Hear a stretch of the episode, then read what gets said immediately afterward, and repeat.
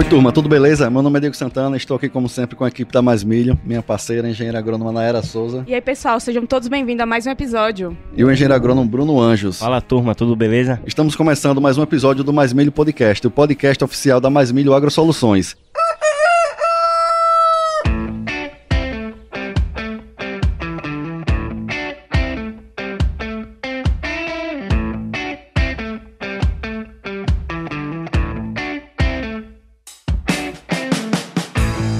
Turma, o propósito desse nosso podcast é levar até você informação de qualidade de maneira prática e aplicável aí no campo. E para isso, vamos bater um papo aqui com uma turma de peso, os profissionais que estão fazendo a diferença no agronegócio. E hoje teremos mais um episódio super especial. Especial por dois motivos, né? Primeiro, que é presencial e segundo, que é com a turma aqui que nós somos fãs, né? Já acompanhamos há um tempo e aprendemos bastante com o conteúdo deles, né? Então, Nayara, fala aí pra turma, qual o tema do nosso episódio e quem são os nossos convidados? É isso mesmo, turma. E o tema do nosso episódio de hoje é construção do perfil de solo e seus impactos na produtividade. Hoje a gente vai falar aqui de manejos que favorecem a fertilidade e o desenvolvimento do sistema radicular. E com certeza é fundamental para a gente enfrentar aí vários desafios, principalmente o da estiagem. Então, hoje, né, a gente, para falar de um tema tão importante, a gente está aqui com duas pessoas presenciais que com certeza vão falar muito sobre esse assunto, né? Um, ele é técnico agrícola, engenheiro agrônomo e mestre em agronomia, ambos pela Universidade Federal de Lavras. O outro também é engenheiro agrônomo, também graduado pela Universidade Federal de Lavras. E eles têm experiência em atuação de pesquisa, consultoria e também na área comercial. Eles também são sócios aí na empresa Grupo Quinute Barros Consultoria, responsáveis técnicos aí em mais de 30 fazendas, hein, pessoal? Então sejam muito bem-vindos ao Mais Mídia Podcast, Pedro Quinute e Estevão Barros. Pessoal, obrigado, muito obrigado pelo convite. Pra gente é um prazer imenso estar com vocês aqui, poder dividir um pouco dos nossos dados de pesquisa. E chegamos bem, né, Diego? O mineiro já vem pra praia, já trouxe logo chuva pro, pro Sergipe Bom aí. demais, tem que vir mais aqui, né? Exatamente. Fala, pessoal, beleza? Então, pra gente é uma honra, cara. É, a gente veio de longe, né, e poder trazer resultados de pesquisa que a gente faz hoje no nosso campo experimental, que é nossa sede, né, no sul de Minas, e tá aqui em Sergipe. Sergipe não, né, na Bahia, na, pra ser mais realista, e trazendo esses dados, né, a gente conversando aqui, com pessoas que a gente também admira, né, o trabalho que vocês três vêm fazendo aí com podcast, com, com a parte de pesquisa também, né, a parte de assessoria. Eu acho que vai ser bem interessante essa conversa nossa aqui. Muito obrigado pelo convite. Com certeza, a gente que agradece, né? Então, turma, vocês já viram que teremos mais um bate-papo de alto nível por aqui. Nosso desafio no episódio de hoje é dar para vocês aqui o passo a passo de manejos nutricionais fundamentais para a construção de um ambiente que favoreça o desenvolvimento das lavouras e que tenhamos lavouras cada vez mais produtivas e resilientes.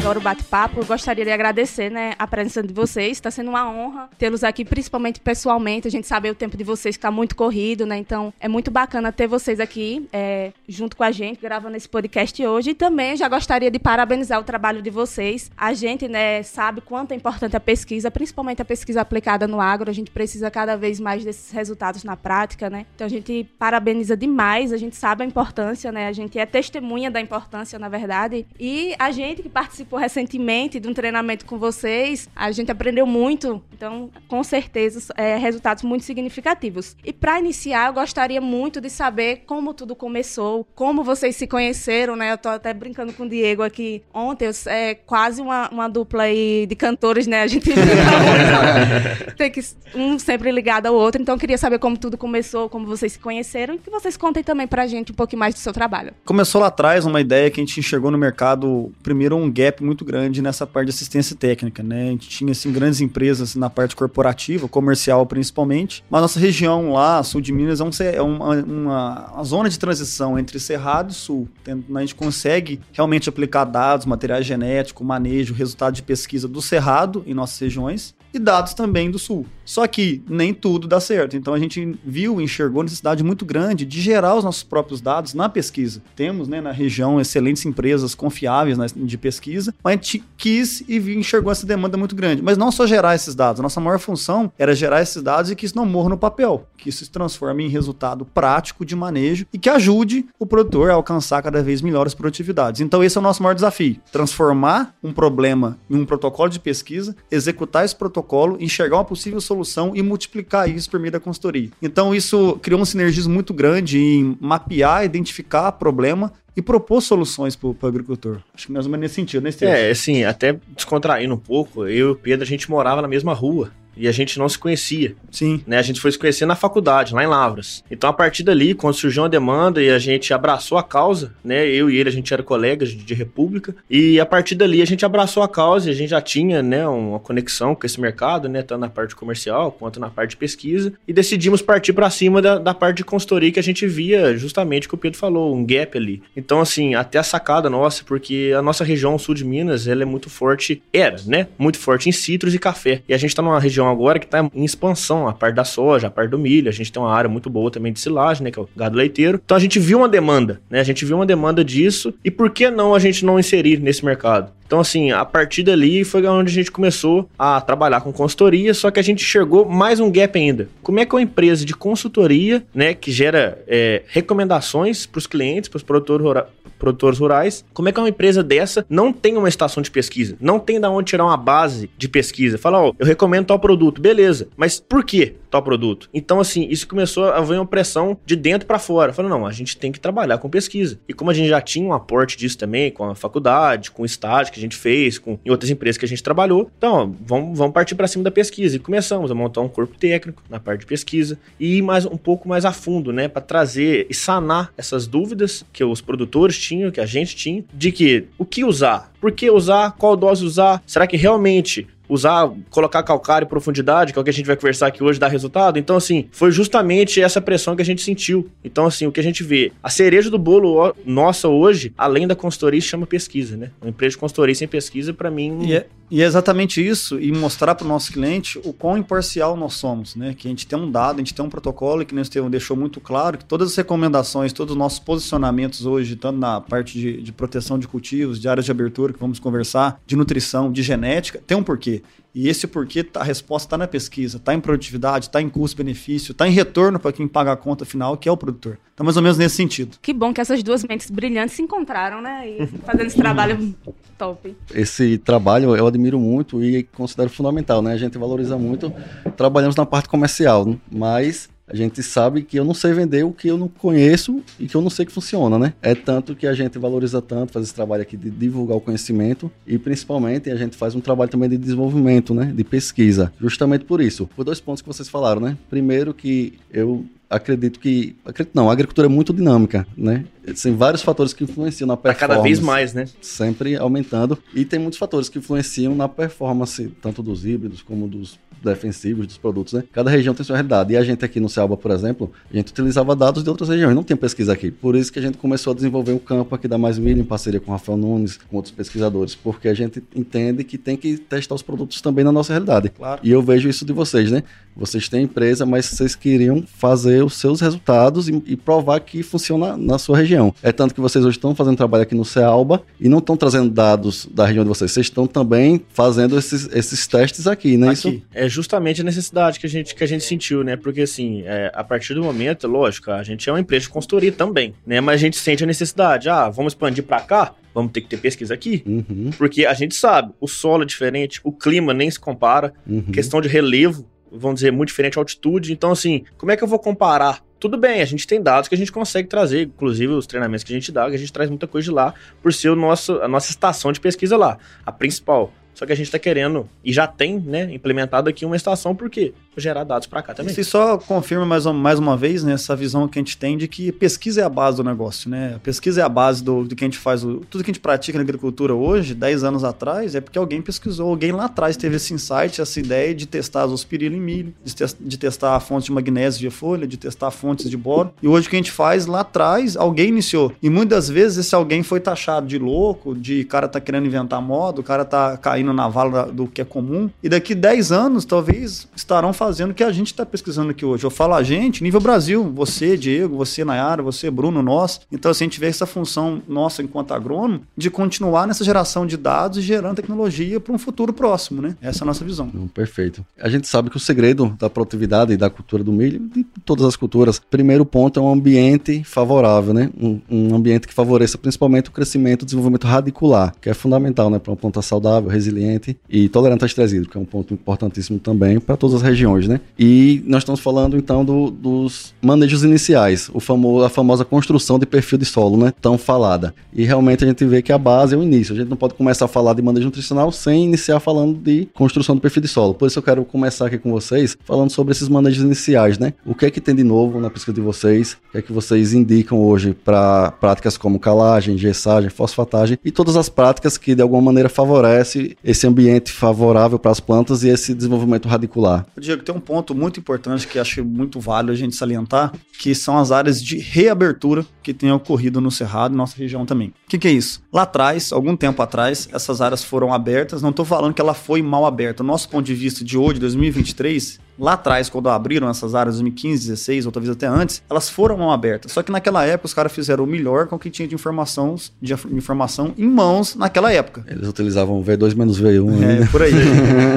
então, o que, que a gente está querendo dizer? Que de forma alguma criticar esse tipo de método, qualquer Era outro, inclusive tinha. foi muito válido e foi exatamente isso que nos trouxe até aqui. Uhum. O que, que a gente enxerga? Que nem eu acabei de comentar, nós precisamos enxergar para frente. Onde que a gente pode mudar e melhorar que o futuro seja mais próspero e consiga cada vez alcançar melhores médios de produtividade. Esse é o ponto. O que aconteceu? A gente tem visto muitas áreas de reabertura. O que, que leva alguém a resetar, né, um nome que muitos têm utilizado, resetar o sistema de produção e pegar uma área que eu já tenho 3, 4, 5, 6 anos de plantio direto né? Na verdade, não seria o plantio direto propriamente dito, mas a intenção falha de executar um plantio direto e eu tenho que resetar essa área e voltar novamente com calcário, com incorporar esse calcário em profundidade, porque a gente viu que isso cai na vala da instabilidade produtiva. No ano que chove muito, produz bem, no ano que não chove, produz mal. Então a gente fica nesse vai e vem até quando? a gente não pode ficar vulnerável a isso. Tudo bem que o clima dita parte das regras do jogo, mas a nossa função aqui também é ter nossa participação e tornar a planta mais resistente a esse fator climático. E tem como depender menos do clima clima, né? Sim, exatamente. Não, e, e, assim, até essa questão, até é, usando o termo receita de bolo, né? Porque a gente tem solos de diferentes tipos. A gente vem do sul de Minas, que a gente tem solo muito argiloso, a gente tem solo arenoso, quando a gente sobe um pouco para a região ali acima de Três Corações, 200 km para cima, que é a região que a gente atende. Só que 200 km para baixo, que a gente também atende, é um solo completamente diferente, uma altitude completamente diferente. Então, assim, isso nos trouxe é, é, essa maleabilidade da gente conseguir manejar solos. Porque o que a gente vê é justamente isso. A gente tem é, culturas, pode ser plantado até o mesmo híbrido, que respondem de forma diferente. Mas respondem por quê? Qual que é a causa disso? É solo, é fertilidade, é altitude? Então, assim, isso aí consegue, ajuda a gente a ponderar. Mas uma base é igual uma casa. A base, o alicerce tem que ser bem feito. Né? Um solo bom é, é começa a partir dali para depois a gente buscar altas produtividades e manejo de parte aérea. E muitos não fizeram isso lá atrás, não estou criticando, mas é o que aconteceu, 2015, 2016, o que, se, o que o manejo que foi adotado, ele infelizmente não foi válido para ultrapassar 9, 8, 10 anos e ter estabilidade produtiva. Então a gente tem caído muito nessa vala da reabertura. Essa é uma situação, uhum. número um. E a número dois é a, é a abertura. O que, que, é isso? Inteligência, aprender com um erro. 10 anos atrás abriu de uma forma errada e deu daqui 10 anos estamos corrigindo isso pô, peraí, vamos revisar os métodos, vamos re revisar o meio e vamos mudar isso. O que, que foi a primeira mudança que se viu, que chocou muitas pessoas, foram dosagens de calcário. Então a gente está falando de um insumo que já tem mais de 30, 40 anos que se bate em cima disso. Então, assim, já sabe de forma clara a importância do, do, do calcário para o sistema de produção. Só que a gente apresentou no treinamento né, alguns dados de 2000, dados de 87, dados de 98, e são atuais até os dias de hoje, né? Dados de 25 anos atrás, e continuarão sendo atuais pela frente. Por quê? O que, a gente tem visto? Uma subdosagem que foi feita lá atrás. Quando a gente pensa em realmente incorporar esse calcário, de, de corrigir o perfil, de colocar cálcio, magnésio, corrigir o fator alumínio e permitir que as raízes realmente explorem esse perfil em volume, as dosagens de calcário que a gente fazia lá atrás estavam erradas. Primeiro que não se considerava incorporação. E segundo, os métodos eram falhos. Então, assim, a gente tem hoje metodologia muito mais clara que nos ajuda. A pesquisa veio muito nesse sentido de mostrar ao público, mostrar ao agrônomo, mostrar ao time de campo que tudo bem, V2, V1 foi muito útil, demais métodos, estado de São Paulo e Minas, Paraná, só que essa alternativa para os tempos atuais que a gente busca tem alcançado melhores resultados. Soja de 60 sacos 10 anos atrás, 65, era satisfatório. Hoje a gente está buscando 75, 80, 85, 90, 100 e querendo mais. Será que eu vou conseguir ter o mesmo resultado fazendo o mesmo manejo? É obviamente que não. Então, cada vez mais a gente tira o peso da genética e puxa para nós. E acho que essa é a nossa função aqui hoje: discutir informações e levar isso pro pessoal, né? Então, assim, a gente vê que essa questão de calagem, muitos falam em superdosagem. Eu não concordo de forma alguma com o termo. Eu acho que deveria voltar a dizer que nós fizemos uma subdosagem no passado, não uma superdosagem no presente. A dose que a gente tem feito, na verdade, nada mais é do que são doses adequadas. Então, assim, realmente buscar levar esse cálcio para o valor crítico próximo a 4 centimol de carga por decímetro cúbico, ou 60% da CTC em algumas situações. Então, a gente vê que isso é a base. O que acontecia? Os caras faziam V2 menos V1, faziam isso por 10, 15 anos e nunca alcançava o danado dos 80%. 85%, então já estava muito claro que estava errado. Então, assim, foi muito útil por um longo período de tempo, mas a mudança chegou. Né? E esse ponto de calagem é, é um tema que a gente está vendo com todos os principais profissionais que estão conseguindo atingir as melhores médias produtivas do Brasil. Né? A gente teve é, o privilégio de conversar com muita gente aqui, Leandro Barcelos, Rafael Nunes, todos falam sobre isso. Né? Hoje a pesquisa está mostrando sim, realmente sim. que as dosagens têm que ser bem maiores. E também eles provam que não existe supercalagem, né, como se falava. O pH ele chega no limite que dali é, o óxido fica né, sem Sim. reagir é, e vai temos, manter. Nós né? temos o poder de tamponamento que está jogando a favor desse jogo, né? Então, se que está presente e que nos ajuda nesse ponto. Aí temos só uma dúvida que é o que mais acontece. Áreas de abertura com 12, 13, 14, 15, 18 de calcário.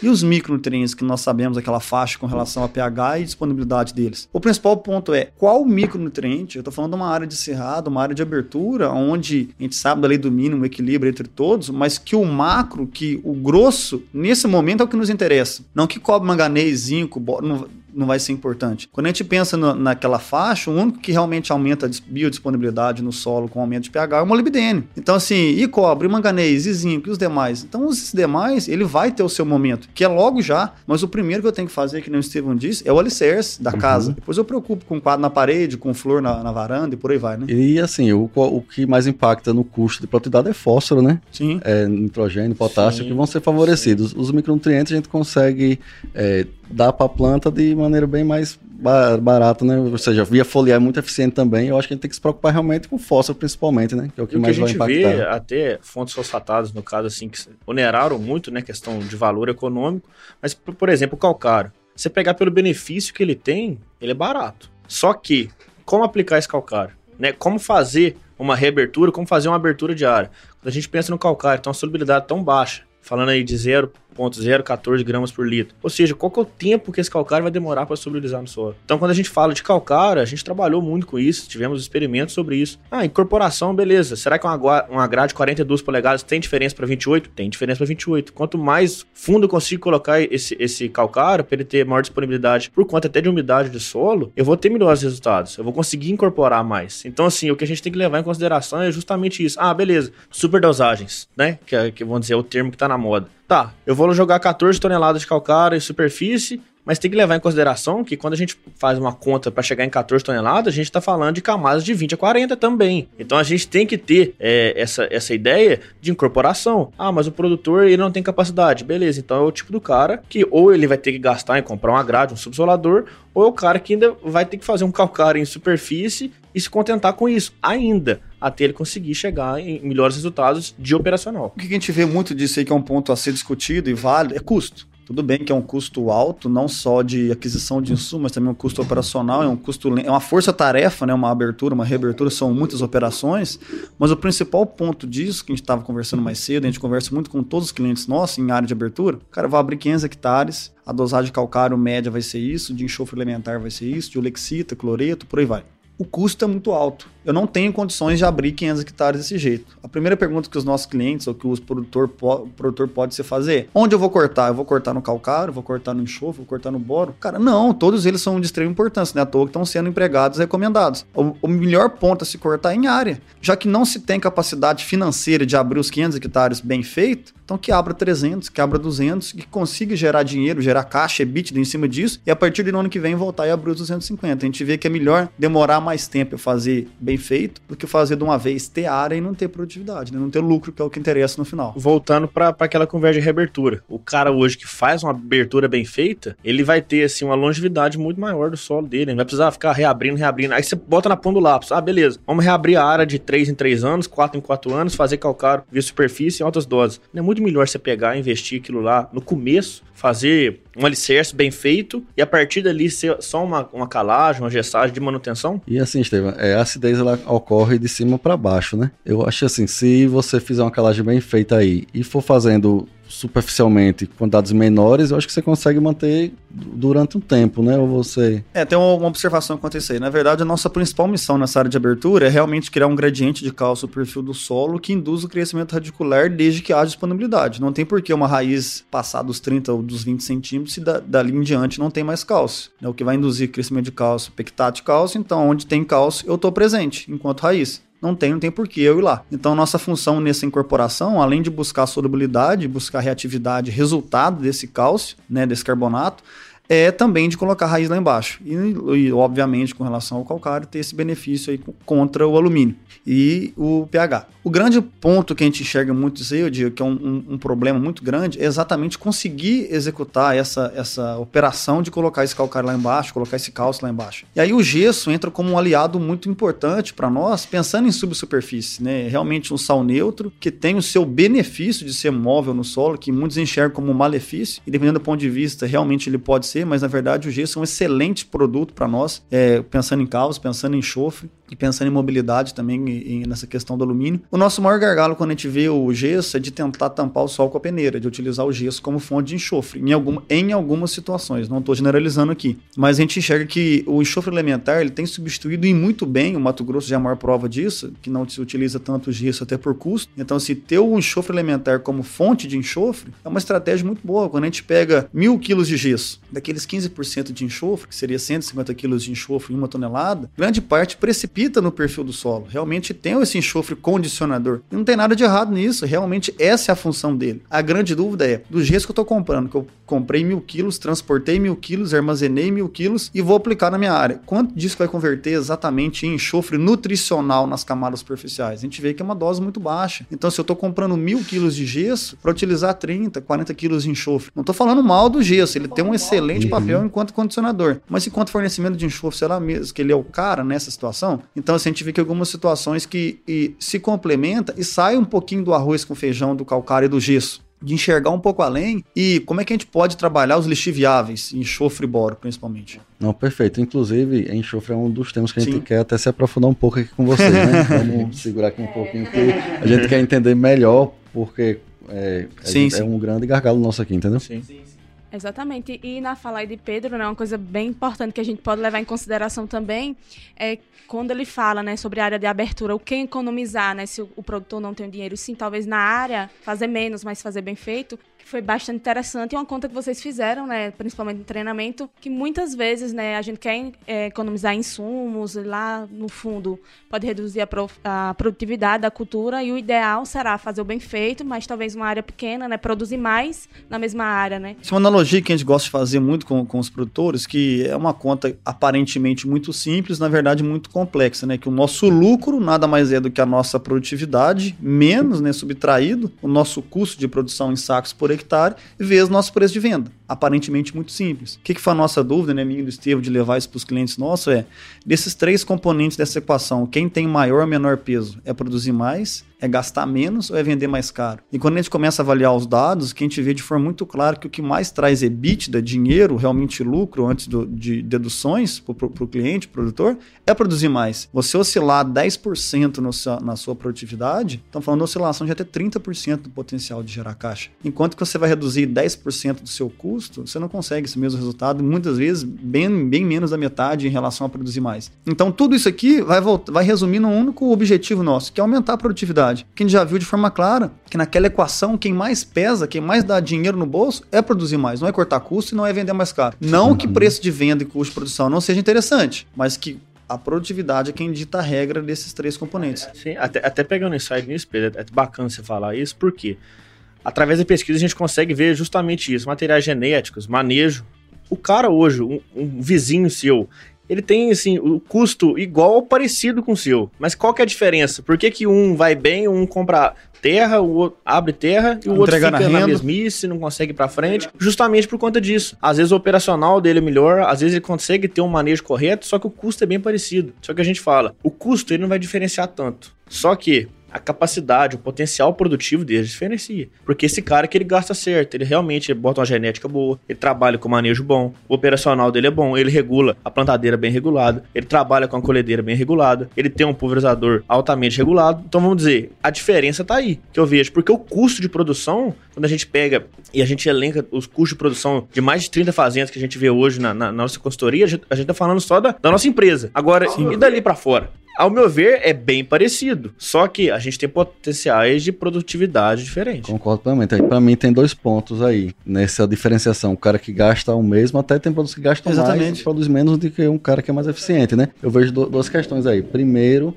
é o capricho, né? A gente faz muita diferença, o cara que faz na hora certa, na maneira correta, que acompanha certinho, né? E outra coisa que também a gente é, busca muito aqui é o diagnóstico. Você, análise né, de solo de folha, você ser muito preciso. A gente pode até economizar, realmente diminuindo alguns insumos, né, de maneira inteligente e eficiente quando você entende Diego, realmente a é, necessidade. Esse, né? esse ponto que você tocou agora é muito interessante. Diagnóstico, essa palavra-chave. De todos os clientes nossos, uhum. seria muito fácil se todo mundo tivesse o mesmo problema. A gente teria uma única solução. E o que fortalece e cresce é realmente essa guerra diária, né? Então, assim, de todos os clientes, o que a gente tem mapeado isso é o quão diferente é o desafio de cada um. Tem um cara que o problema dele, que está limitando ele, realmente é enxofre. Tem outro que é boro, não é enxofre, e o outro é potássio, e o outro é operacional, uhum. e o outro é qualidade de semente, e por aí vai. Cada um tem o seu gargalo. Então, assim, a nossa maior dificuldade hoje, é, além de geração dos dados, é exatamente o diagnóstico. Depois desse diagnóstico feito, tá fácil. A gente vai na pesquisa, pega o que tem de melhor solução para aquele problema e entrega isso para o nosso cliente. Então, assim, esse é o desafio que eu vejo assim, daqui para frente, nós, enquanto agrônomos, é mapear o problema, fazer esse diagnóstico de cada um, porque cada um vai ter um problema diferente. E assim, para fechar essa parte de correção, Sim. um ponto que eu gostei muito, que poucas pessoas uhum. falam a importância da incorporação, né? Que faz toda a diferença até o tamanho da grade. Isso aí realmente eu acho que a gente tá aqui, principalmente falando da nossa região, a gente está precisando melhorar muito na incorporação, né? Eu até estava ouvindo uma palestra do professor Otto, né? Que ele estava falando de uhum. tempos de margens menores, né? Preço, custos de defensivos falaram aí, vocês podem ser diminuir realmente. Se o, seu fósforo está com teores altos, diminua, né? Potássio. Agora, uma coisa que você nunca diminua é calcário e gesso. O que precisar, faça, porque sai mais barato. Você investir mais, né? E é um insumo barato. Eu acho que o é o que a gente vê assim, é da, da né? comercialização nacional de calcário dentro do Brasil e a comercialização de fertilizante. Sabe qual que é o volume? É o mesmo.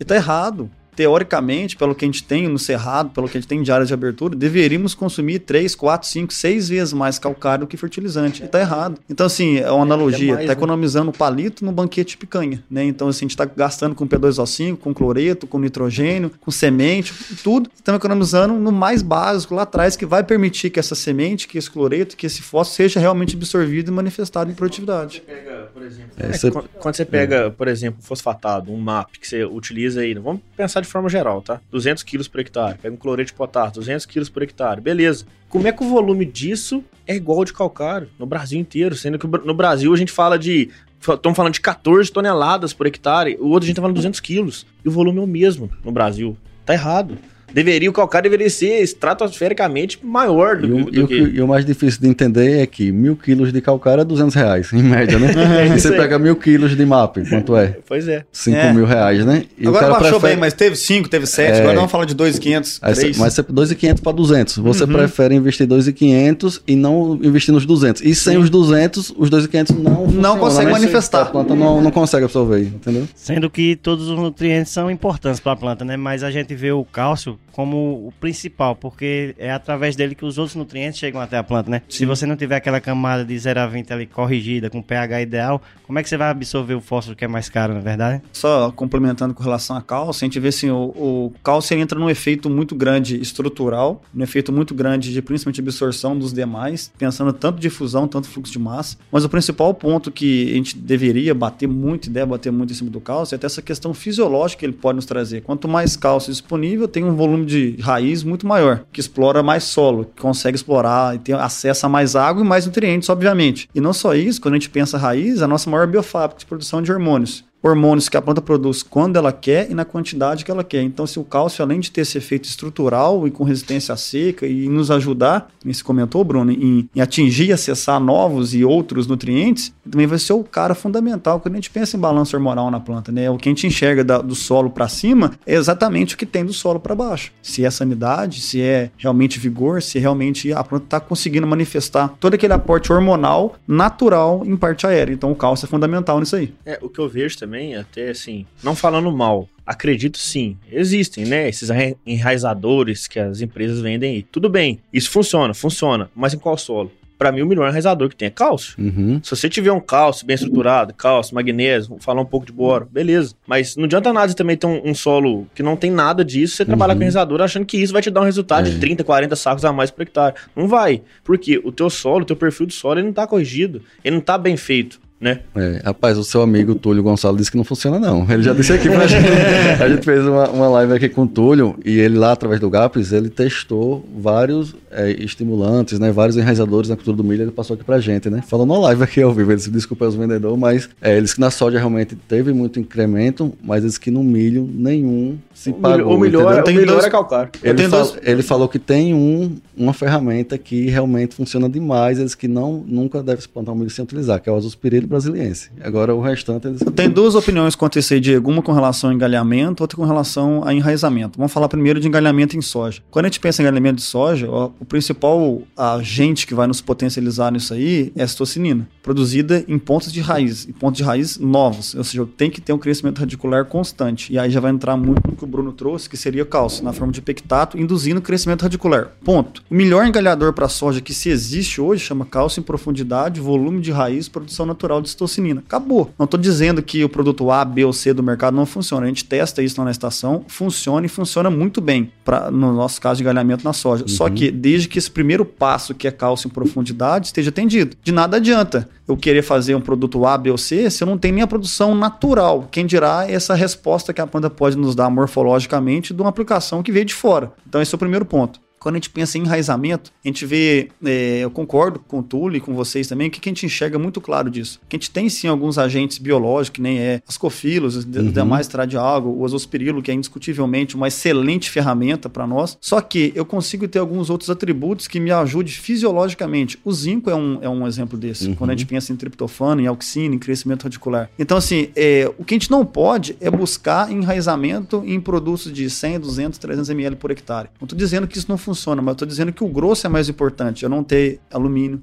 não ter impedimento físico, eu ter cálcio. Então, se eu vejo que tudo isso é muito mais importante do que 100, 200 ml de qualquer produto comercial. Eu penso, se é você tiver, básico. eu penso se você tiver alumínio, não tiver os 310 de cálcio, não tiver magnésio suficiente, acho que nem comece o plantio, né? Exatamente. Daí Nada que que, você é fizer via é. folha realmente não vai engalhar. Vai engalhar como? Se o básico não está Uhum. feito, né? Então, assim, é o que a gente tem, tem visto. Com relação ao magnésio, né, a gente tem notado que está sendo um nutriente muito esquecido aqui na nossa região. E ele só é utilizado mesmo na questão da calagem. A gente utiliza muito calcário dolomítico aqui. Só que a gente observou na área de teste que a gente tem que a aplicação dele via folha em alguns estados tem melhorado, tem dado resultado. O que é que vocês podem falar aí sobre o magnésio, fontes, é, custo-benefício, quando está aplicando magnésio? Acho que primeiro, vamos voltar no problema que gente- nós dois a gente vive muito na consultoria. Antes da gente falar de fontes, de, de tudo isso na folha, vamos voltar lá para o solo. Quando a gente pensa nos teores críticos que a gente busca de magnésio, pelo menos aí de, de 15 a 20% das nossas CTC, pelo menos aí 1.2, uma- já se fala até 1.5 nesse centimol de carga de decímetro cúbico de magnésio. O grande problema é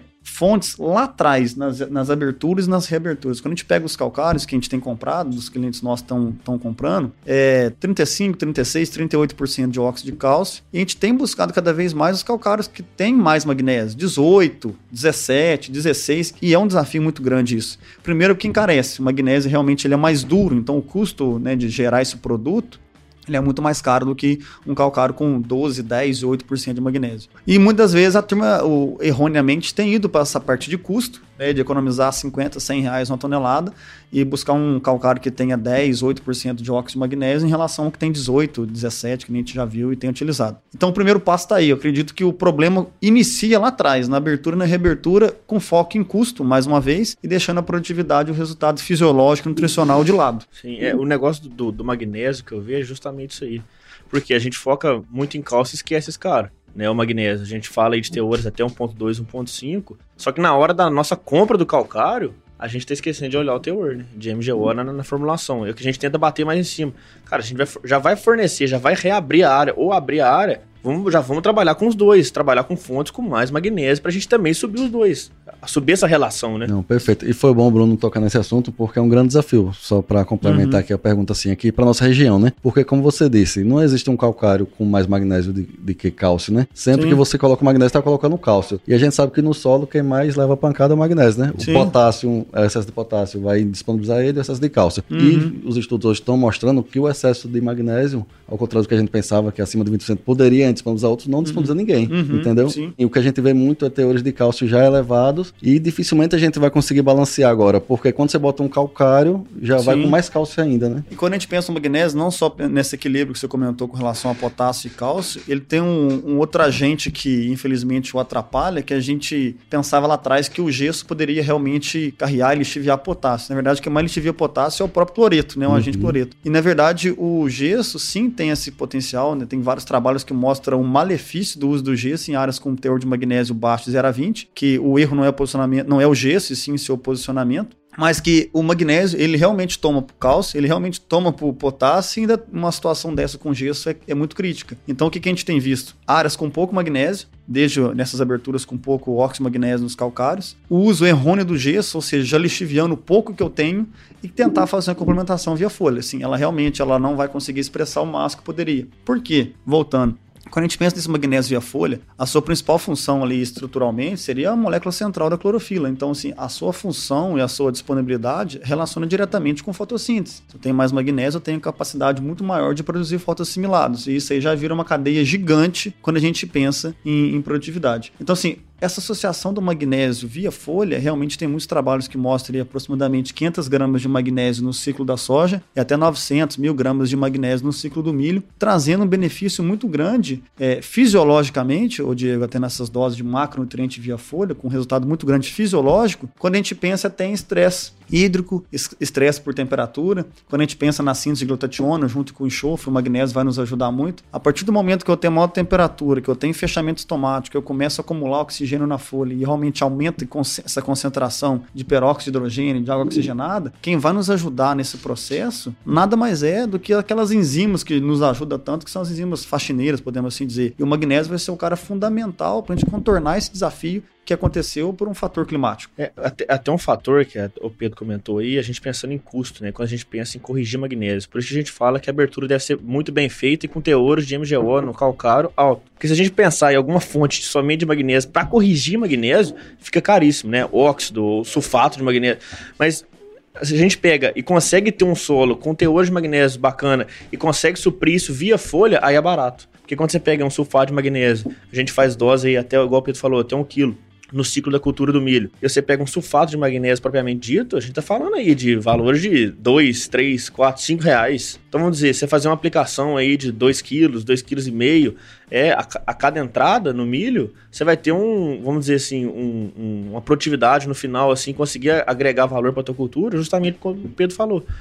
Questão de espécie reativa de, de oxigênio, né? A questão de temperatura também, que, que ajuda a sanar e passar por isso. Então, assim, ao meu ver, é corrigir magnésio é muito difícil e tem um valor agregado muito alto. Então, por isso, a gente tem que começar na base. Calcário, opte por comprar calcário com teor de MGO mais altos. É o que a gente fala com todos os clientes nossos. Ou faz agora, ou vai custar 3, 5 vezes mais caro daqui lá na frente quando você mapear esse erro que você mesmo cometeu. Então, assim, a gente vê que o magnésio, a gente tem conversado muito isso, né? NPK por muito tempo levou o nome de NPK, né? De realmente ser a base, faz todo sentido quando a gente pensa em macronutriente primário, pensando em quantidade, não em, em, em questão de ser mais ou menos importante. Mas a gente vê que o enxofre, o magnésio e o boro são os caras que ficaram muito esquecidos. O enxofre e o boro tem esse grande problema de ser facilmente lixiviado, né? Quando a gente pensa na, na, nas cargas zero. O magnésio tem esse grande entrave de equilíbrio entre as bases associado à presença do gesso em algumas situações que potencializa essa perda. Então a gente vê que enxofre, magnésio e boro é o que tem nos trazido bons resultados. É, quando a gente pensa no, no enxofre e boro via solo e o magnésio nessa complementação é, fisiológica via folha, é o que tem nos ajudado a ultrapassar barreiras geradas por condições climáticas. Não, muito bom. Inclusive, a gente gravou ontem também um episódio né, sobre indução a, das plantas à resistência à seca, né, através da nutrição. E assim, o Rodrigo Ávila, né, que foi nosso entrevistado aqui, ele falou muito bem, né, sobre manejos aí, várias opções, e ele falou de alguns nutrientes que são essenciais, como vocês acabaram de falar, o magnésio é um deles, uhum. né, o enxofre, que a gente vai falar também sobre ele, se aprofundar um pouco, né, e assim, ele falou de muita coisa e praticamente não falou do NPK, que é uhum. o que o uhum. produtor sim, geralmente, sim. com razão, como você falou, é, os que, é a quantidade maior que a planta precisa, mas que a importância, né, se torna a mesma, inclusive para a indução ao estresse hídrico, é um dos que menos vai impactar, né. É, sim, o que eu acho que a mensagem que tem que passar é o quão importante são quilos de nitrogênio, mas também o quão importante são gramas de molibdênio. E, que, e essa importância é a mesma, por mais que a quantidade é diferente. Né? Uhum. Então acho que essa é a principal mensagem. Eu acho que a primeira coisa que a gente aprende na, na, na faculdade é a lei do mínimo. Né? Então, assim, a gente, quando a gente fala de enxofre, porque assim, é consolidado na cabeça do produtor hoje sobre o NPK. Cálcio, magnésio, e o enxofre, ele fica um pouco renegado, tanto é que é chamado de macro secundário, né? Mas quando você pega, por exemplo, nível de extração de soja, você tem um fósforo e você tem um enxofre, a extração é a mesma. É. Por que, que a gente tá pensando em, em, NPK, no caso o P, né, do fósforo? Cadê o S do enxofre? Por que, que a gente não tá fazendo enxofre elementar? Estamos trabalhando com gesso. Por que não? Se a extração é a mesma. É, eu tô lembrando aqui uma coisa que o professor Vitor falou, né? Que a gente fez uma live com ele. Você tem que mandar matar, aprender quem inventou esse negócio.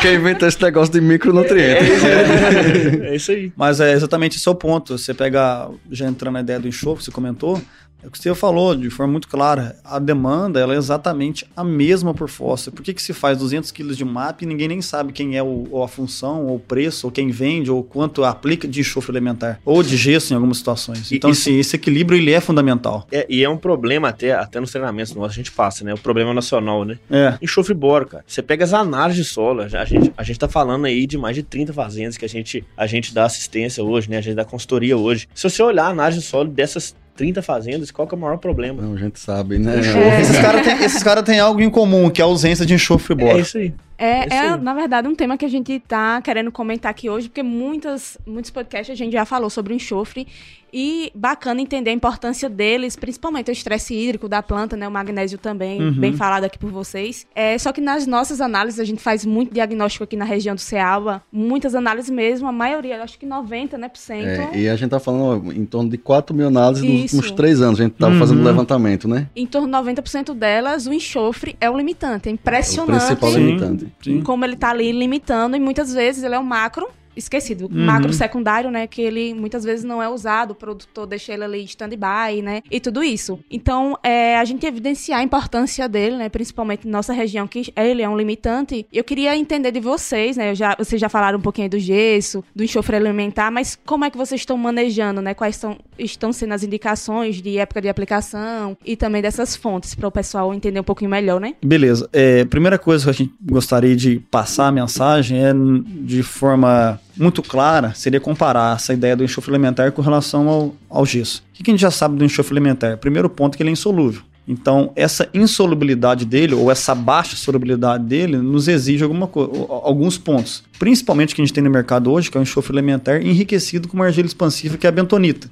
Então, ela nos ajuda muito nessa questão física né, desse produto no solo, que vai ser degradado por uma bactéria, que são os tiobacilos, que degrada esse enxofre elementar e excreta, né, realmente aumenta essa produção de sulfato e disponibiliza de enxofre elementar para sulfato disponível no solo. E essa bactéria é fundamental nesse processo. O que a gente enxerga? Primeiro ponto, que não interessa né, a fonte, a, a, forma de absorção vai ser a mesma. Então, assim, a, a, forma sulfato. Então, quando a gente pensa no enxofre elementar, ele realmente ele vai trazer para a gente um gradiente muito interessante de disponibilidade de enxofre. Então, quando eu penso na aplicação de gesso, né, do, já na, sal neutro, né, que, é, que é o gesso, essa disponibilidade é ao contrário. No momento de aplicação, eu dou um boom muito grande de enxofre e com o passar do tempo ele vai descendo, e faz sentido que ele desça mesmo, no perfil do solo para as camadas em subsuperfície. Enquanto que o elementar é o contrário. Quando eu faço a aplicação, eu não tenho esse boom, até que eu demoro um período de metabolização e realmente transformar elementar em sulfato. Isso demora tempo. Isso demora tempo e é gradativo. Ou seja, com o passar do tempo, o elementar aumenta a sua disponibilidade no solo, enquanto que o gesso, ao contrário, ele diminui disponibilidade no solo, pensando em camadas superficiais. Então, quando a gente pensa em manejo de enxofre, o principal ponto é, quando a gente pensa em nível crítico, era 5, foi pra, tem muitos trabalhos que mostram isso, foi uhum. para 10, já se fala em 15, a gente tem visto aí os campeões de produtividades, passando de 15, 18, 20, 25, trazendo excelentes resultados de produtividade. Então vamos buscar pelo menos o nível crítico consolidado, que seria 15, né, 15 ppm de, de enxofre. De 0 a 20, né? De 0 a 20. É o desafio, né? segurar Isso. ali. É. Então, esse é o desafio. Por quê? Porque eu tenho, eu tenho 5 de 0 a 20 e tenho, às vezes, 40, 50, de 20 a 40. Então, assim, e esse período que a minha raiz cresceu durante esse 0 a 20, não conseguiu acessar esse enxofre, e muitas vezes passou por um desafio que ele seria fundamental na produção de aminoácidos, realmente ultrapassar período de estresse, ela só acessou esse enxofre lá embaixo. Então, muitas vezes esse enxofre foi fundamental no crescimento radicular, demais processo metabólico, ele não estava disponível, estava disponível só lá embaixo. Então, quando a gente faz esse comparativo de elementar com gesso, fica muito nesse contraste de quando é um, quando é outro e a principal função. É, e a gente tem resultados de pesquisa que mostram justamente isso, né? Áreas comparando com enxofre elementar e sem enxofre elementar, dando assim 5 a 7 sacos de produtividade a mais quando a gente pensa em soja. Né? Então, vamos no caso, contextualizando, pensar em gesso, gesso é condicionador de solo, é ele que vai tornar aquele alumínio subsuperfície não tóxico para a planta. E quando a gente pensa em enxofre, né, corrigir enxofre em camadas superficiais principalmente, enxofre elementar a gente vê como uma, uma saída muito boa para o produtor. E aí, é, já fazendo um, um spoiler aqui, Diego, da, da, nossa sequência da conversa, muitas empresas, de forma muito inteligente, nesse a nível internacional, já percebeu essa, de forma clara, né, e química, essa lixiviação facilitada do enxofre uhum. e do boro, e já que realmente a solução brasileira é SB, é enxofre uhum. e boro, então vamos unificá-los num único produto. Então tem alguns produtos já que já tem uma concentração de enxofre e boro no mesmo produto, uhum. e você tem algumas tem até patente disso, mas você consegue fornecer numa única aplicação um volume de enxofre e um volume de boro. Infelizmente fica deficiente ainda com relação a boro, mas você consegue fornecer pelo menos aí um quilo e meio, um quilo de boro por hectare ano, junto com aqueles 40, 45 quilos de enxofre que a gente está fornecendo. Quando a gente pensa em 40 quilos de enxofre, transformando isso em quilos por hectare para ppm, estou falando de 20 ppm de enxofre. Uhum. Eu tô, meu nível crítico não é 15, então já atendi minha demanda de enxofre pelo esse ano e o próximo, o segundo, da após a aplicação, e quem sabe até o terceiro ainda muito próximo do nível crítico. Então, essa é uma estratégia. E até pensando em níveis críticos de enxofre, né? O que, que a gente vê muito também? Ah, beleza, mas eu tenho uma lavoura de milho, uma lavoura de feijão, vou fazer um sulfato de amônio. Já tem um enxofre ali, já vai me ajudar. Mas, cara, a gente tá falando de um, de um vamos dizer assim, de um produto que ele, vamos dizer,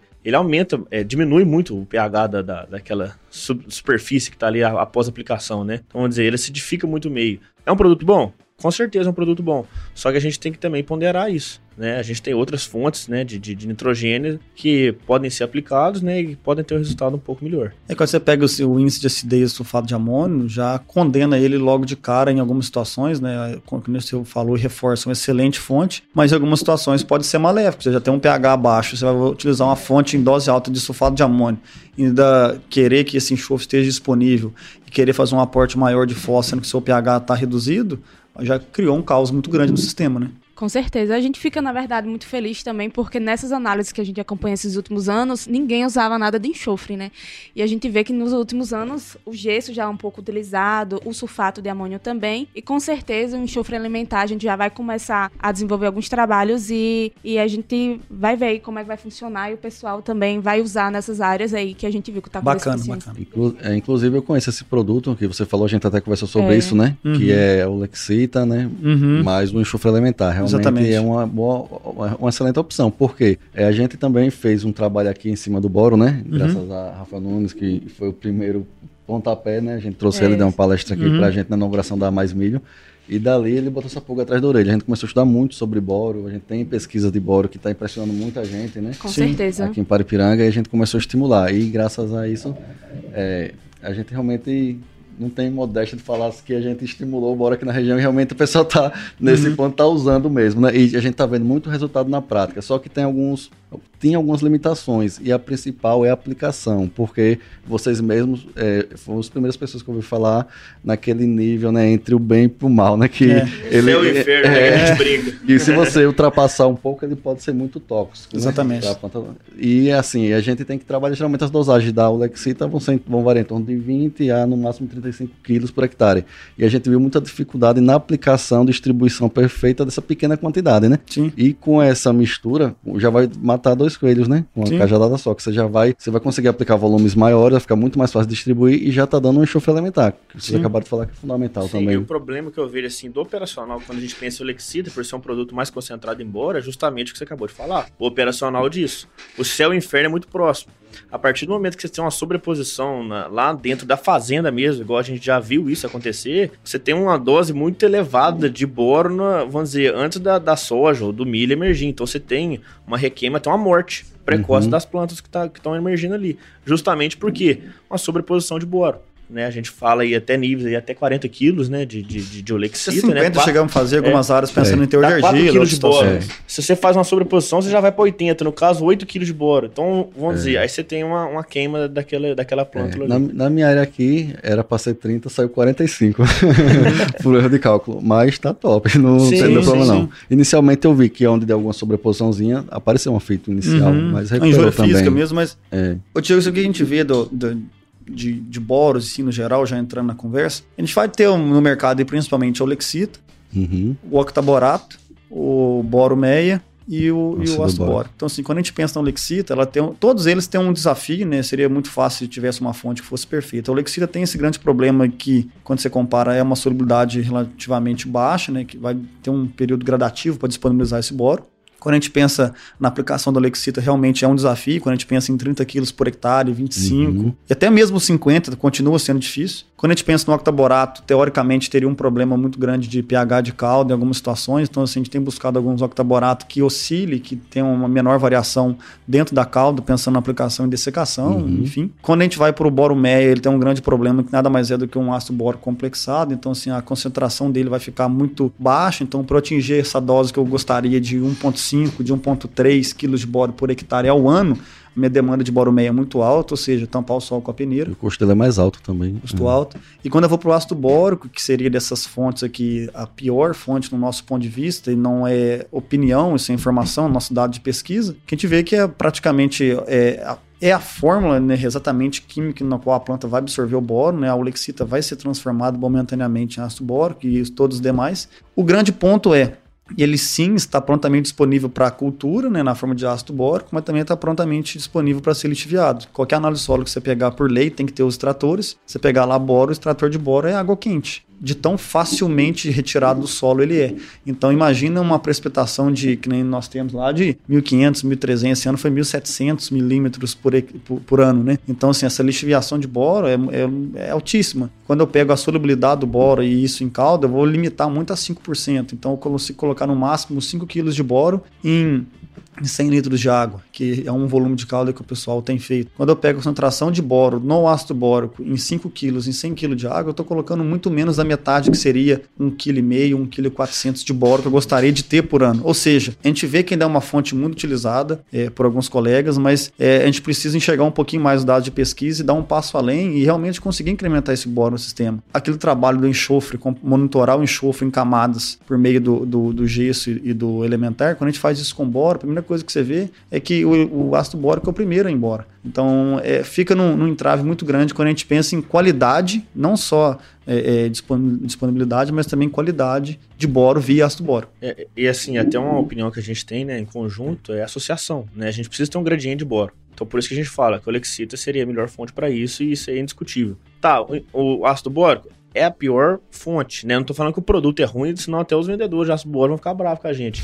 Mas assim, Num ranking Ah, é, seria o último lugar. é, e tentar associar. Ah, vai, usar- vai utilizar ácido bórico? Beleza, mas vamos trabalhar com gradiente de boro, o Lexita junto, pra gente ter um gradiente de boro ao longo da cultura e ao longo do ano, porque só o ácido bórico foi o que o Pedro falou e mu- muito bem, né? É bater e descer, né? É bater e É. descer, bater e descer. É, inclusive no, no ensaio que a gente tem no campo experimental, como eu já falei, foi o experimento que mais está chamando a atenção. Quando a gente fez a avaliação de raiz, é impressionante quanto agrega. A gente tá falando cinco vezes mais do que a testemunha. Sim, sim. Eu vi o trabalho de vocês, cara, ficou bacana, Você né? O, lá, o né? peso de raiz, né? Nossa, variação demais. Na era que é responsável aí, viu? a coordenadora. Parabéns, né? Parabéns, ficou muito bom. Mas assim, faz, faz sentido isso aí. Todos que a gente fez, assim, quando a gente pega a testemunha, ela é uma testemunha praticamente um controle, né? Praticamente absoluto. Porque a gente não tem boro. Quem tem Não boro tem. tem 0,3, 0,2. Eu tô falando de. Eu tô buscando boro de 1, de 1,5, 0,2 é nada perto do que a gente tem buscado. Então, assim, eu tô falando de ausência de boro com presença de boro. Nem é de Isso. baixa disponibilidade e presença, não. É ausência de Exatamente. disponibilidade E média. é bem bacana isso, porque nossos produtores, eles não utilizavam boro, né? Boro,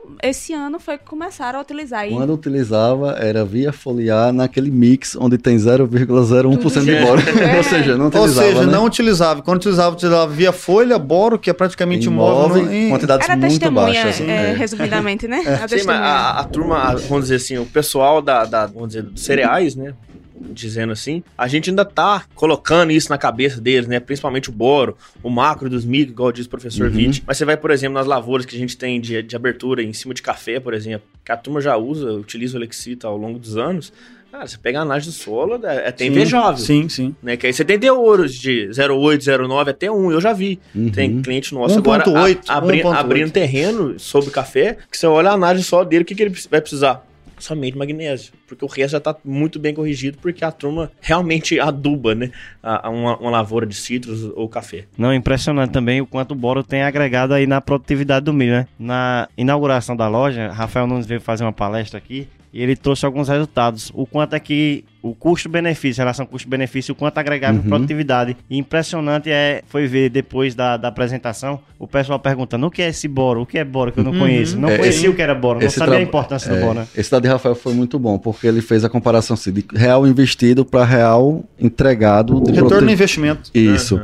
E de todos os manejos, o boro é o que mais entrega. Quanto Sim. você investe porque ele entrega, entendeu? Mais do que calcário, mais do que fosfatagem. Sim. Você fazendo a Aham. comparação, entendeu? Ô, ô, Diego, a gente tem um, um trabalho parecido com esse também, com relação a enxofre e boro. O que, que a gente viu? Quando a gente partiu com essa ideia e mapeamos, fizemos esse diagnóstico do problema de enxofre boro, desse problema nacional que a gente fala em todos os clientes nossos, primeira coisa, é caro, momentaneamente. O cara falou, mas peraí, mas eu tenho um ácido bórico aqui que custa preço de pastel, eu vou fazer uma micharia aqui, vai ficar, a sua proposta ficando 20, 30 vezes mais caro. Então, quando a gente fala de gastar, dos- investir 200, 300 reais por hectare para correção de enxofre e boro, nesses preços atuais de soja, estamos falando de dois sacos de soja por hectare. Então é melhor a gente fazer essa correção de dois sacos e ter um retorno de 8, de 10, de 12, igual a gente teve em alguns clientes em áreas comerciais, em áreas grandes, não estou falando de experimentação, do que ficar fazendo boro aí de 15, 14 reais por hectare e não ter retorno algum, ser uma, praticamente um controle no testemunho absoluto.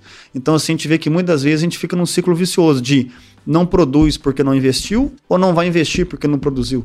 Então fica num ciclo de do jeito que tá, tá bom e não tá bom. O que a gente tem visto cada vez mais a margem menor e menos espaço para o amador. Então ou o cara vai partir para uma alta produtividade ou o vizinho dele vai partir, vai tomar uma renda dele, vai comprar a fazenda dele, vai expandir muito mais, né? O que a gente tem visto. Né, A gente poderia fazer outro podcast só com boro, né? Porque o boro... Não, se, se a, se a Drum Desal que faz um, um dia só de bora, né? É. O Boron Day, imagina É, um Boron podcast. Inclu- Inclusive, assim, é, teve. A gente tá na mentoria, né, também do Rafael Nunes. Ele mostrou uns dados de pesquisa dele, do- dos ensaios de boro. E ele mostrou que de, dos ensaios, 80% dos trabalhos que ele fez, o boro agregou mais de 10 sacos por hectare no milho. Sim. 80%. Em 30%, ele agregou mais de 20 sacos por hectare, entendeu? O acréscimo de boro. Impressionante. Sim. E o boro e o enxofre aí, que nem Pedro falou, chegou até 30 sacas a mais por hectare. Então é muito Sim, relevante. sim. É, quando você pega esse conjunto, e aí, ô, ô, Bruno, eu complemento. O, o, eu acabei de falar aqui do, do boro, você falou do enxofre boro, e agora eu, eu queria pedir permissão de adicionar mais um novamente, o magnésio. Aí a gente já entra num outro patamar de produtividade que é tá você aqui, muito Júlio. acima da média do que o pessoal tem buscado. Então, assim, o cara que hoje fecha o olho para NPK, pensando em milho, NPK, uma capina, faz malemar uma de manganês, um fungicida quando faz e depois reclamar e querer buscar um alto teto, alto teto buscar produtividade, eu acho que é hora de revisar o que, que nós estamos entregando para a lavoura, expectativa e realidade. O que, que eu estou esperando, o que, que eu estou fornecendo. Então, assim, muitas vezes a turma que tem buscado altas produtividades, tanto em soja, milho, feijão, o sorgo principalmente, e demais culturas de desafio para a segunda safra, o que tem segurado as pontas é solo. Estou dizendo que manejo via folha não tem resultado, que proteção não é importante. É sim, muito importante. Mas quem dá o start, define o potencial, é solo. O, re- o próprio nome diz proteção de plantas. Proteger exatamente o que o solo não deu, não deu condição de criar um potencial. Então a gente vê que enxofre, magnésio e boro é o que resumiria esse- essa Esse- ideia nossa. É, até pra gente aqui, né? no- pegando agora uma, uma ideia aqui, um exemplo de Cealba, sabe? Onde a gente tem temperaturas mais elevadas, algumas escassez de chuva, alguns, em algumas áreas, justamente isso. Criar raiz. Criar raiz pra gente conseguir explorar mais, porque a gente fica sempre 50% dependendo da chuva. Isso é fato, né? Pela demanda hídrica de qualquer cultura. Uhum. Porém, a gente tem que dar condição para aquela planta para que ela consiga passar um período de adversidade o melhor possível. E isso começa aonde? No solo. Não é um fungicida que eu vou fazer a mais que vai me, me sanar de uma seca. uhum. é justamente minha raiz em profundidade. Eu, eu penso dessa forma, né? Construir justamente um perfil de solo primeiro, tanto é que o começo da nossa conversa aqui é justamente essa, para depois a gente começar a pensar em molibdênio, porque tem gente que fala ah, nitrogênio, beleza. Eu faço aí 200 pontos de N, 230, eu quero... Cara, você tá pensando em nitrogênio, mas cadê o molibdênio que metaboliza esse nitrogênio na folha? Ou seja, é um complexo de nutrientes que às vezes a gente coloca tudo na carga do NPK e quer tirar um resultado que sem enxofre, sem bora, sem molibdênio, sem zinco, eu não vou conseguir, né? A minha visão é essa, a lei do mínimo, né? Existe essa lei e a primeira coisa que a gente aprende na faculdade, justamente para ela ser empregada, é a lei do mínimo. Todos os nutrientes têm que estar em equilíbrio, né? Não é, eu tô, ah, meu NPK tá top, o meu cálcio tá baixo, meu magnésio tá baixo, então já foi o boi com a corda. Então Essa a gente, é a realidade. A gente gasta aí valores altos, né, de investimento muito alto em 600 quilos de nitrato, em 450, 500 quilos de ureia por hectare, e quando a gente pensa em investir em, 200, em 20 reais, em 15 reais no molibdênio via folha, isso cria um receio. Isso está muito errado, né? Então, assim, de novo, tá gastando na picanha e economizando no, no, no palito, né? Essa é a ideia. É a colocação muito importante de vocês, né?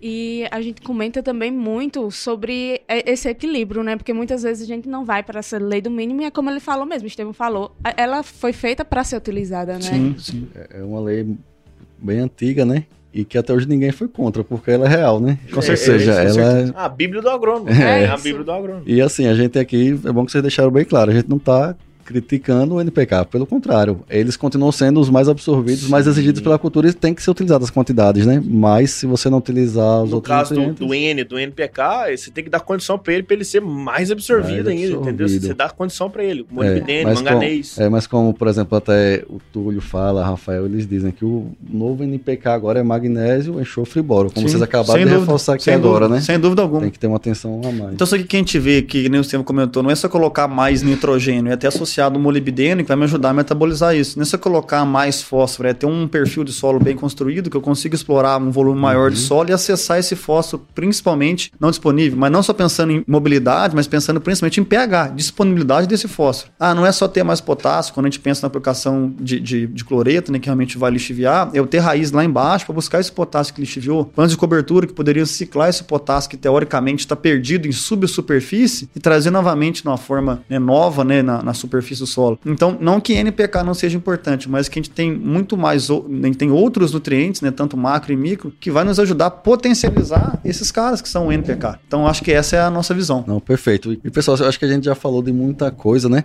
É que sim, eu quero deixar aberto que vocês tiverem algum manejo nutricional ainda que vocês acham importante a gente abordar aqui, fica à vontade, mas eu não queria finalizar sem a gente falar mais sobre plantas de cobertura. Sim. E eu vejo que vocês falam muito e é uma da, das ferramentas que vocês estão testando e estão querendo, né? Nós vamos implementar aqui no Ceaba, que é fundamental, né? vamos juntos gente... montar isso aí. Vamos, vamos, vamos. A gente não tem como fugir disso. Quero saber se vocês já têm algum resultado, alguma planta de cobertura que vocês já testaram, que está se destacando, que vocês imaginam que possa ser o futuro aqui pra gente? Diego, é, vamos sim. Só antes, eu queria só fechar essa parte de nutrição com uma, com uma ideia que a gente tem quando a gente vai para a cultura do milho. A gente tem visto é, muito dado, né? A gente sabe dessa demanda alta que o milho tem pelo micronutriente metálico zinco, só que a gente ainda continua tendo excelentes resultados no fornecimento de zinco, ou seja, a gente está entregando uma subdosagem em relação ao que a cultura precisa.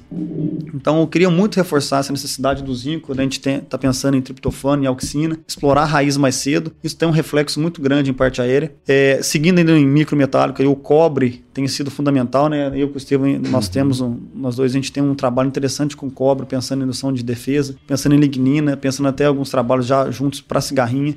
Então, assim, na soja foi um resultado fundamental esse parcelamento e distribuição do cobre durante o ciclo da cultura. Trouxe muito resultado benéfico, não só é, pensando em fisiologia, mas até em proteção de plantas, fisicamente, principalmente. Então, acho que seria esses dois pontos. E um que não poderia deixar de forma alguma de falar é o manganês. Então, assim, a gente tem visto um investimento maior de manganês, algumas áreas de teste, 450, 500, 600 gramas de manganês via folha e respondendo muito bem. Quando a gente pensa em ativadores enzimáticos, manganês, o cobre, o zinco, são os caras que vão nos ajudar a passar o nosso maior intempérie que existe que é o estresse né, por, por, temperatura, o luminoso e, e, por água. Então, se assim, a gente vê que ter esses caras em conjunto, o cobre, o manganês e o zinco, vai nos ajudar a ultrapassar essa barreira aí limitante que seria condições climáticas que acomete o Brasil inteiro, né? Perfeito, né? E o, quando a gente planta, o que a gente tem certeza é que a planta vai passar por estresse, né? Sim. Então, a gente já é, prevenir, né, ter um manejo de prevenção é fundamental mesmo. Uhum. Isso aí que você falou, Pedro, com relação ao zinco, manganês e o cobre, está se repetindo aqui. Eu colhi umas análises de folha recentemente e todas elas, os limitantes eram justamente esses: zinco, cobre e manganês. Que são micrometálicos que a gente tem excelentes fontes no mercado hoje, que conseguiria fazer uma correção paliativa, não só pensando em solo, mas também complementando isso via folha. Né, o zinco, a gente tem utilizado o óxido de zinco na semente com excelente resultado, o cobre DTA parcelado via folha, o manganês também, o tanto sulfato, tanto EDTA, trazendo excelentes resultados. Então, assim, não estou falando uma solução cara, estou falando de um investimento que vai trazer um alto retorno em cima desse investimento, que, que é realmente contornar, né? Espécie reativa de oxigênio, essa questão de alta temperatura, fitolexina, metabolismo secundário. Então, a gente vê que esse é um caminho é, que a gente tem que trilhar. Ou vai, ou vai, né? Aí, Diego, sobre as plantas de cobertura, o que, que a gente tem visto? Tudo que a gente comentou até agora de nutrição, existe uma ferramenta que nos ajudaria em nutrição, nos ajudaria em impedimento físico e nos ajudaria em proteção de plantas. E essas são exatamente elas, as plantas de coberturas. Então, uhum. assim, o que, que, a gente tem visto? Que não, assim como o calcário, por, por muitos, a super dosagem, é um nome errado, né, que muitos utilizaram, ah, é moda, as plantas de cobertura também sofreram esse mesmo bullying, vamos assim dizer.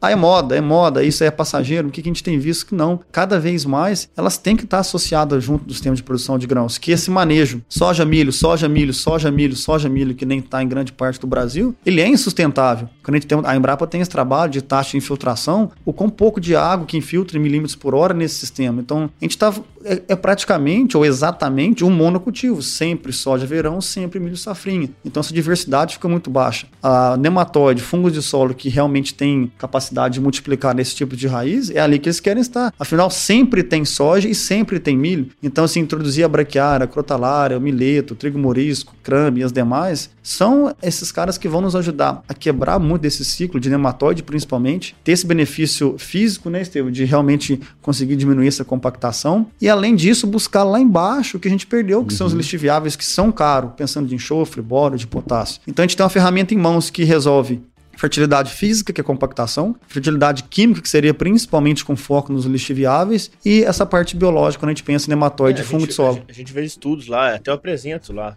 2013 já se falando de mix de cobertura e tem gente que ainda é contra isso até hoje. Então vamos dizer, quando a gente fala de braquiária, por exemplo, sistema Santa Fé, eu acho que assim, a grande parte do Brasil, quando a gente pensa em milho segunda safra, já faz o, sistema Santa Fé, né, que é o milho consociado com a braquiária. Só que a gente tem outras braquiárias, a gente tem os pânicos, a gente tem as crotalárias também, que entram nesse manejo. Ah, como travar isso? Porque, vamos dizer, também não é fácil, né? Não é qualquer um que faz isso. Né? A gente tem que ter um manejo sobre, ah, mas tal produto não funciona. Será que realmente o tal produto não funciona? Será que a mesa triona é melhor que a temba triona, que é melhor que o nicosilfuron? Qual dose? Qual estado de aplicação? Será que quantos perfis que tem que estar essa braquiária? Mas o controle, né? será que o controle realmente é tão bom? A gente faz as nossas áreas, né? A gente pensa em gramas de ativo por hectare para controlar esse crescimento da braquiária, para também não competir com o milho. Mas assim, a gente sabe que a terceiro, quarto perfil, a braquiária consegue controlar bem. A partir dali, assim, nem a aplicação até de de glifosato já começa a ser um, um pouco mais. É, é, não vai ser tão viável, até porque a estatura do milho também. Então, a, quando a gente pensa em, em braquiária com milho, consorciado, é justamente isso. É uma ferramenta boa, é uma ferramenta boa. Só que a gente tem que saber também controlar essa braquiária, para que ela não com, vai competir com a nossa cultura principal, que é o milho. E o principal ponto que favorece a braquiária em competir o milho é exatamente o milho fraco, mal nutrido. Uma área que eu tenho um problema físico, químico e biológico. Então, a melhor maneira de permitir e potencializar o milho nesse fator competitividade com a braquiária é dar potencial e dar ambiente favorável para ele ter crescimento químico, físico e biológico, compactação, nutrientes, perfil do solo e pensando em fungos e nematóides no solo. Então, a braquiária ela vai conseguir sim derreter e competir em cima do milho quando o milho já está fraco. Então, o que a gente nada mais faz é potencializar o milho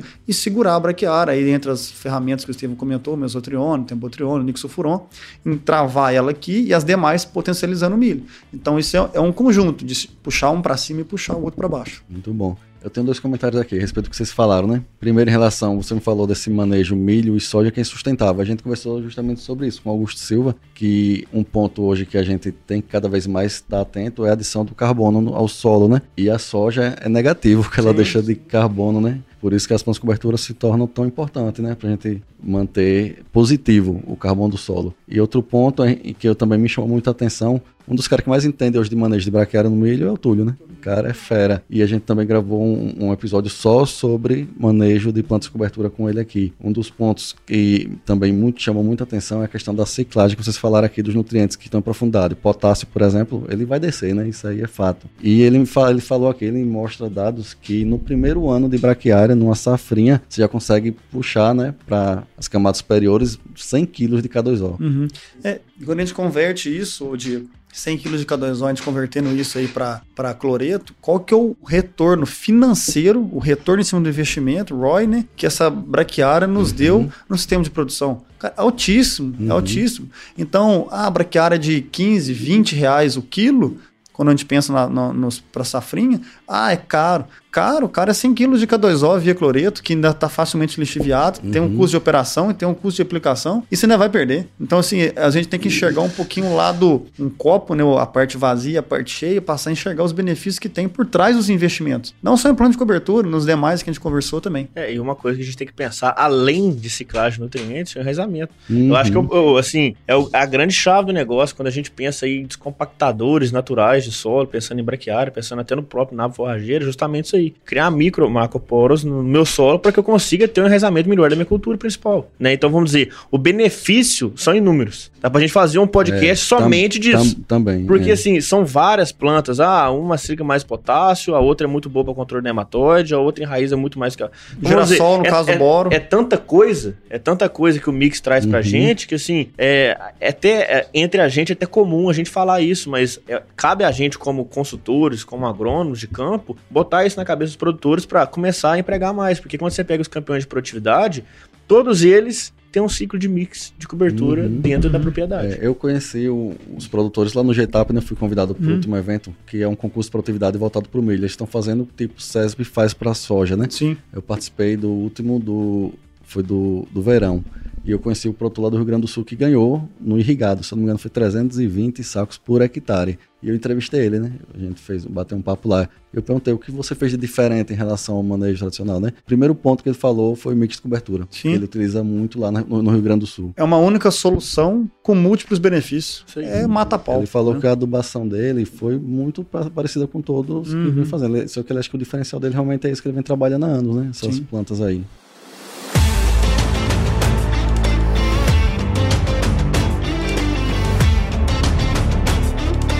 Pessoal, a gente aqui já passou do horário, né, que a gente tem combinado. Vamos pra... Antes da gente ir para as perguntas finais, também se fica à vontade, se quiserem é, acrescentar mais alguma informação.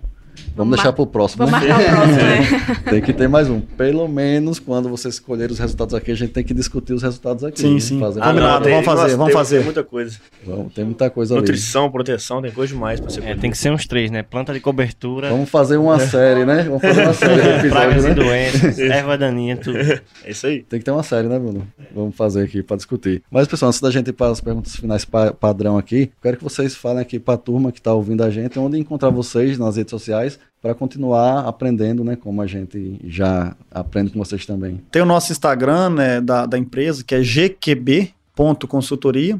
Então, o meu pessoal, que é Pedro Kinucci, e do Estevão, que é Estevão Barros Underline. Isso. É? Então, Perfeito. nessas três redes a gente está lá, podemos trocar ideia com o pessoal. Vamos começar agora cada vez mais divulgar os nossos dados de pesquisa nessa missão de poder compartilhar conhecimento junto com os colegas e, e difundir, eu digo. Eu acho que a nossa maior função na pesquisa é que isso não morra num, num 10, 4, 10, 14 folha sulfite grampeado na gaveta, que isso realmente vire manejo e vá para o campo. Isso, a informação só é válida se for repassada, né? Certeza. E com uma ferramenta dessa, que são as redes sociais, dá muita escala, vocês Sim. conseguem entregar muito mais pessoas. É, né? a gente até convida o pessoal justamente a seguir a gente, principalmente no, no, no, no da empresa, porque é lá que a gente posta os eventos uhum. que a gente faz, os field tours que a gente chama, né? Que é, que é as rodadas técnicas de campo, né? Que as empresas da, que tem, são parceiras nossas na pesquisa hoje, que são assim, mais de 15, fazem com a gente justamente para isso para levar tecnologia, para levar informação para quem está na ponta, para os distribuidores, para os agrônomos. Né? Beleza, a gente vai deixar o link aqui das redes sociais na descrição desse episódio e você vai lá, clica e siga aí a turma, que vocês vão aprender muito como a gente já aprende aqui, né?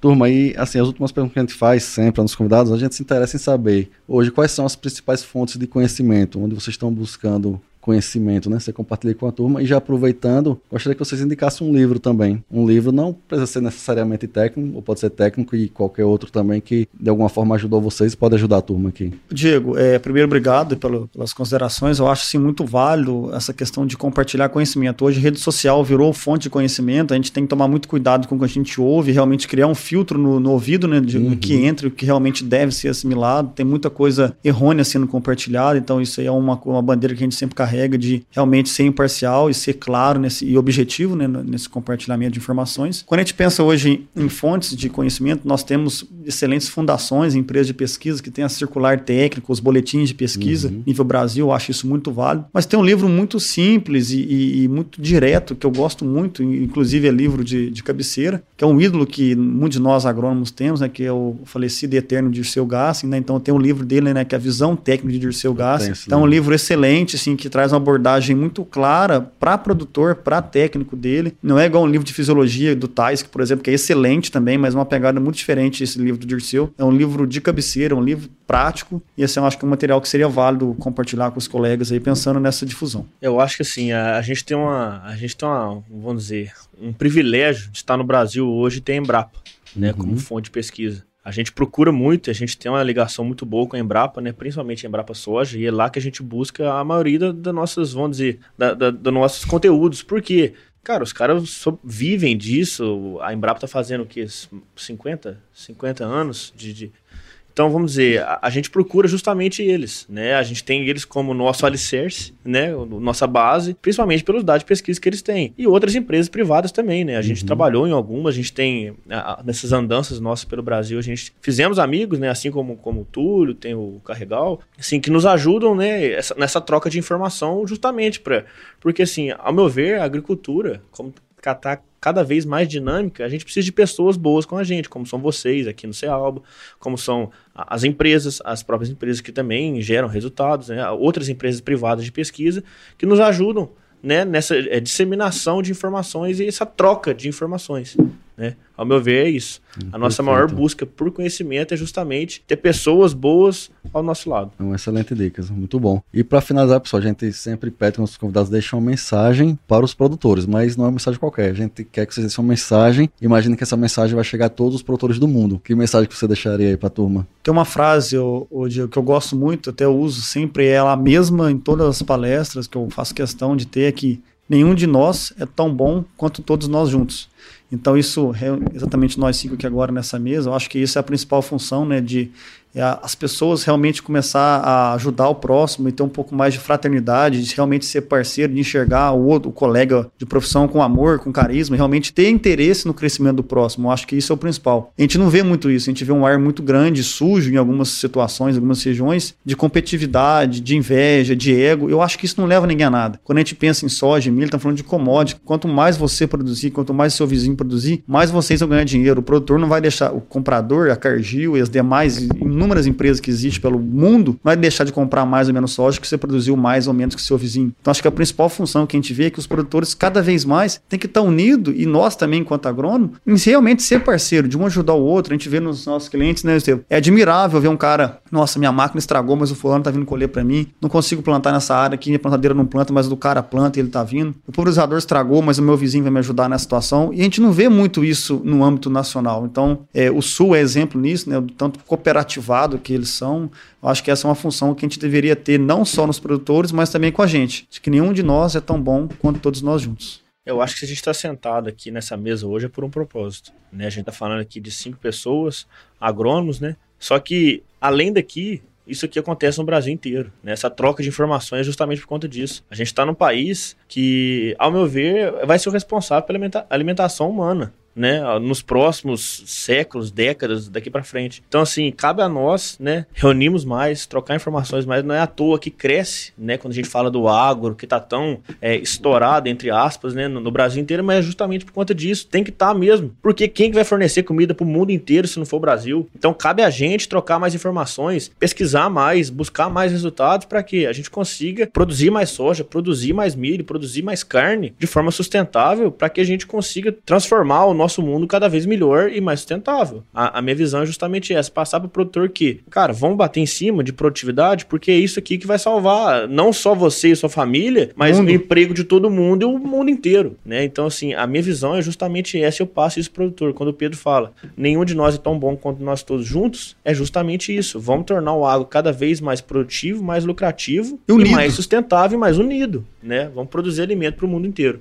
Caramba, hein? Que aula, hein, pessoal? Tenho certeza que nossos ouvintes aí pegaram dicas assim, muito boas mesmo e aplicáveis, né? E que honra pra gente estar aqui com esses grandes convidados hoje.